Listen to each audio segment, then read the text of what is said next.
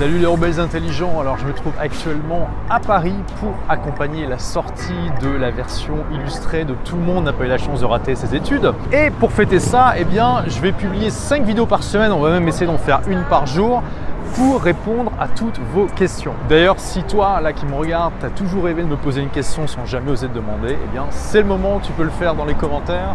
Tu peux me poser des questions sur l'entrepreneuriat, le marketing, le développement personnel et tout ce qui peut t'intéresser. Je commence par une question que Isoka me pose sur Instagram, une question très intéressante. Faut-il une idée révolutionnaire pour monter une affaire? Si la réponse est non, que faut-il? Isoka, pour monter une affaire, tu n'as pas besoin d'avoir une idée révolutionnaire. Demain, tu peux créer une boulangerie et tu seras entrepreneur. Une boulangerie, c'est un business qui existe depuis des milliers d'années. Donc il n'y a rien de nouveau là-dedans, il n'y a rien de révolutionnaire.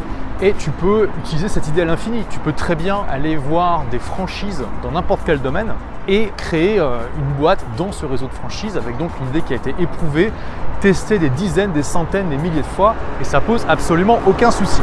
Donc si pour toi être entrepreneur, ça prime sur le fait d'être un inventeur, ce qui est le cas de la plupart des entrepreneurs, eh bien, tu n'as pas besoin de réinventer la roue, tu n'as pas besoin de créer quelque chose foncièrement nouveau, tu peux juste apporter de la valeur en amenant un concept qui existe là où il n'y en a pas ou là où il n'y a pas assez de concurrence ou en euh, apportant ton propre angle justement un concept existant.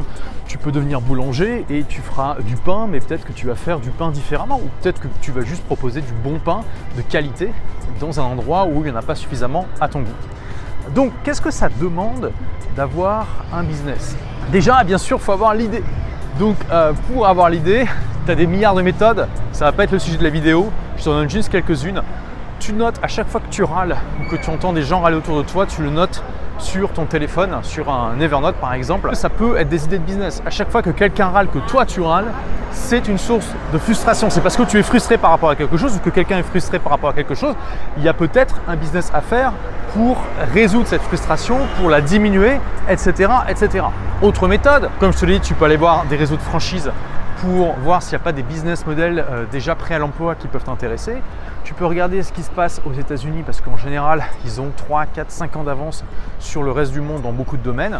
Et du coup, tu peux peut-être trouver des idées de business qui commencent à fonctionner là-bas ou qui marchent déjà et qui ne sont pas encore arrivées en Europe ou au Québec par exemple. Ensuite, bien sûr, une fois que tu as l'idée, bah, il faut agir, hein, c'est évident. Tu vas te mettre en action pour créer ça. Ce que je te recommande, c'est d'aller euh, contacter les réseaux d'accompagnement à la création d'entreprise de ta ville. Donc pour ça, bah, tu tapes euh, réseau d'accompagnement, puis le nom de ta ville dans Google ou tu vas tout simplement dans ta chambre de commerce et d'industrie ou ta chambre des métiers, tu peux aller voir les deux. Tu leur dis voilà, je veux créer une boîte, j'y connais rien, est-ce que vous pouvez me recommander des gens, des associations qui peuvent m'accompagner? Il y a un réseau extrêmement dense de structures comme ça en France, en Belgique, en Suisse, euh, au Québec aussi.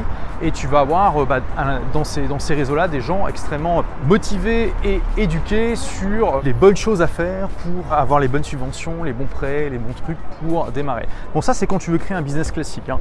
Mais même si tu veux créer un business web, ça peut valoir le coup euh, de euh, te connecter à ce milieu-là. Tu vas apprendre des choses intéressantes que euh, autrement tu pourrais zapper, que tu, pourras apprendre dans la douleur en faisant des bêtises. Et ça, c'est une des composantes importantes du fait d'agir, c'est de se former. Il faut aussi que tu lises des bouquins sur le business, que éventuellement tu suives des formations et que bah, tu te mettes vraiment dans une démarche d'apprentissage. Et après, bien sûr, bah, il faut que tu agisses concrètement. Si tu fais un business classique, tu vas faire un business plan, tu vas demander des prêts. Si tu veux te lancer sur le web, bah, euh, tu vas commencer à créer du contenu ou à faire des produits, à faire de la pub, etc. etc. C'est pas en rêvant et en disant ok j'adorerais être entrepreneur qu'il va se passer quoi que ce soit. Tu dois utiliser ce rêve, cette motivation comme fuel pour faire des choses concrètement dans le monde. Et au final, bah, il n'y a pas de secret. Hein. C'est comme pour tout, si tu veux réussir à être entrepreneur, il faut que tu persévères. Il n'y a rien qui va se faire comme ça en un jour. Créer sa boîte, c'est déjà un challenge en soi. Il y a beaucoup de gens qui en rêvent et qui ne le font pas. Il faut bien comprendre qu'une fois que tu as créé l'entreprise, c'est bien, mais la faire grandir et en faire une entreprise à succès, c'est mieux. Et ça, c'est donc la partie la plus difficile de l'équation, évidemment. Je te rassure là-dessus. Euh, je suppose que tu pensais plutôt à créer un business web. Bien sûr, tu n'as pas besoin de réinventer la roue. Ça ne veut pas dire non plus qu'il faut copier les gens.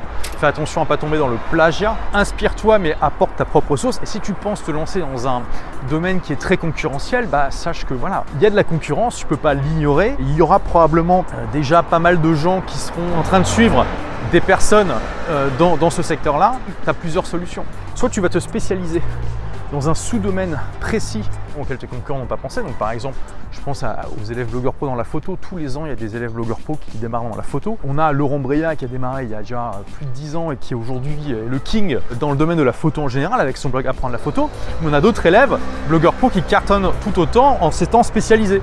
Par exemple, on a Pauline Petit qui a Apprendre la photo de portrait. Donc voilà, c'est clair.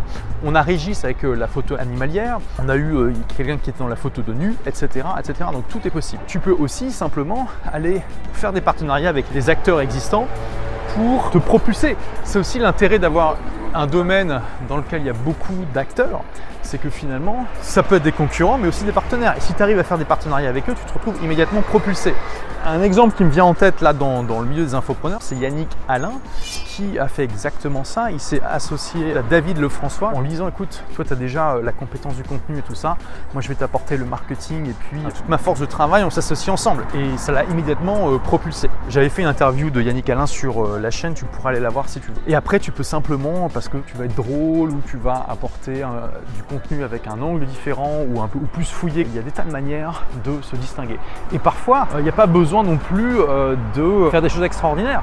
Euh, comme je dis toujours, euh, la mauvaise nouvelle, c'est que bah, tu peux pas plaire à tout le monde. Mais la bonne nouvelle, c'est que ce principe s'applique aussi à tes concurrents.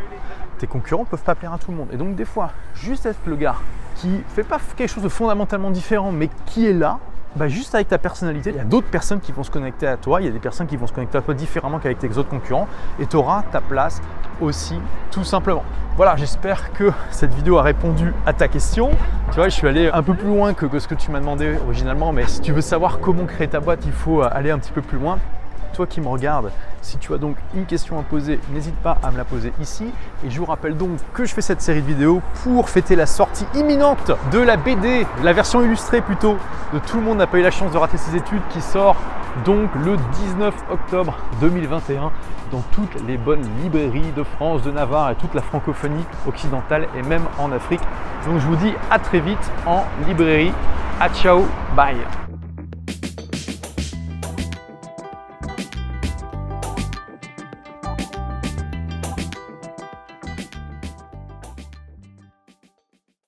Merci d'avoir écouté ce podcast. Si vous l'avez aimé, est-ce que je peux vous demander une petite faveur?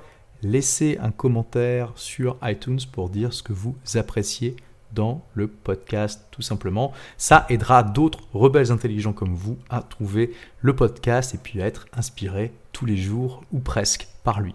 Merci et à très vite pour de nouvelles aventures.